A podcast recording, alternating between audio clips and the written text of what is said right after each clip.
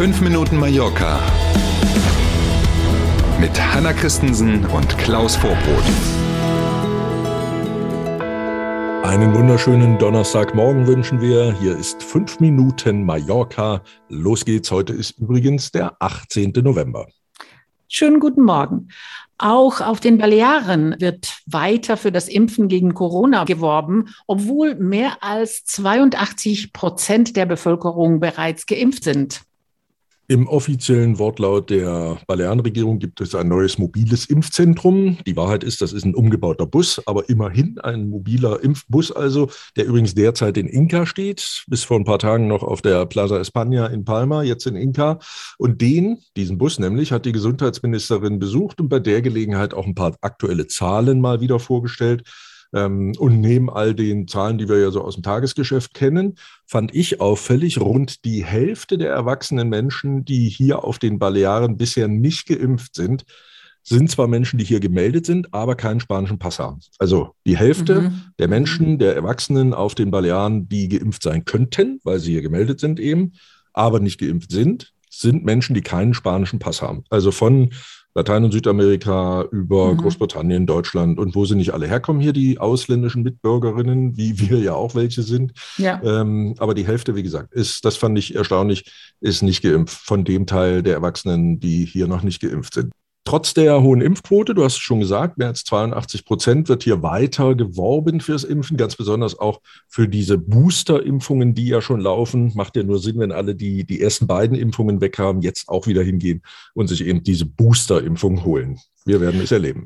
Aber es ist jetzt noch nicht so, Klaus, dass, dass jeder zum Gesundheitszentrum gehen kann und sich impfen lassen kann zum dritten Mal, oder? Noch nicht. Wir sind noch bis zum 21. November, also ein paar Tage noch, in der Phase, wo Menschen, die älter sind als 70 und alle die, die ins, genau. in Risikogruppen oder zu bestimmten Berufsgruppen gehören, wo die alle informiert werden, dass sie dran sind und dann also gar nicht von selber aktiv werden müssen, sondern einen Termin vorgeschlagen äh, kriegen, weil das Gesundheitszentrum bei dir anruft oder dir eine E-Mail schickt.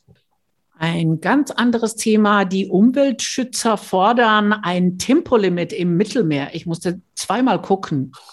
Tatsächlich so, habe ich auch gedacht und dann erst an so, wenn man manchmal so am Strand ist, dann sieht man ja so die Menschen, die dann so ganz fix mit so einem Motorboot so einmal da vorbei ja. Die sind unter anderem auch gemeint, aber es geht tatsächlich um ein grundsätzliches Thema. Ocean Care heißt die Umweltorganisation, die ihren Sitz in der Schweiz hat und sich jetzt in Palma bei einer Pressekonferenz zu Wort gemeldet hat, weil es nämlich tatsächlich um die, nennen wir es mal, Wasserstraße zwischen Barcelona und Mallorca geht. Dort, ähm, so sagen die Umweltschützer, sind besonders Delfine, manchmal auch Wale und Meeresschildkröten besonders betroffen, weil sie von dem Lärm der Schiffsschrauben und der Motoren unter Wasser eben ähm, gestört werden und deswegen teilweise die Orientierung verlieren. Dann kommt es zu Unfällen, weil die Tiere mit den Schiffen, Booten zusammenstoßen. Ähm, und da haben die jetzt einmal eine wissenschaftliche Studie vorgestellt, die Umweltschützer, und die sagen, wenn grundsätzlich zehn Prozent weniger Tempo auf dieser Strecke zwischen Palma und Barcelona angesagt wäre, dann würde die Lärmbelastung für die Tiere unter Wasser um 40 Prozent gesenkt werden.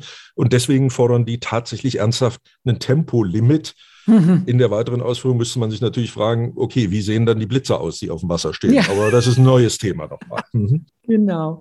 Und nicht jeder Donnerstag ist ein guter Donnerstag, aber heute kann man auf alle Fälle sicher sein, dass dem so wird, zumindest in Inka. Denn da gibt es heute den größten Herbstmarkt auf der Insel, den traditionellen Dijos Bo, den guten Donnerstag. Der gute Donnerstag ist eine Mischung aus Landwirtschaftsmesse, sowas wie ein bäuerlicher Markt mit Verkaufsshow. Irgendwie ist auch ein bisschen Kirmes und Rummelplatz dabei. Also jede Menge los, Unterhaltung für die ganze Familie und natürlich kann man alles kaufen, was Mallorca so zu bieten hat. Ähm, Wurst, Wein, Olivenöl, Honig, aber eben auch Tongeschirr, Glas, Lederwaren. Dafür ist Inka ja durchaus selber ganz bekannt. Ähm, und vor Corona waren übrigens bei diesem guten Donnerstag über den ganzen Tag geht diese Messe, diese Verkaufsmesse ähm, ungefähr 100.000 Menschen in diesem Jahr. Heute werden ebenso viele erwartet. Das heißt also, wir würden auf jeden Fall sagen, spätestens wenn man aus Palma dahin will, Auto stehen lassen, weil nämlich auch mhm. zusätzlich Züge fahren ab Plaza España bis nach Inca direkt und dann einmal über die, die ganze Fläche schlendern und mit dem Zug wieder zurückfahren. Und alle, die doch mit dem Auto kommen, gucken, dass man rechtzeitig davor einen Parkplatz findet.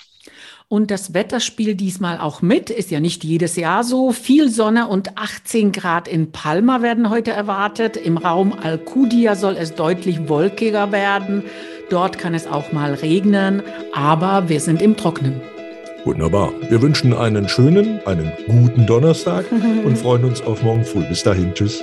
Machen Sie es gut, bis morgen um sieben. Tschüss.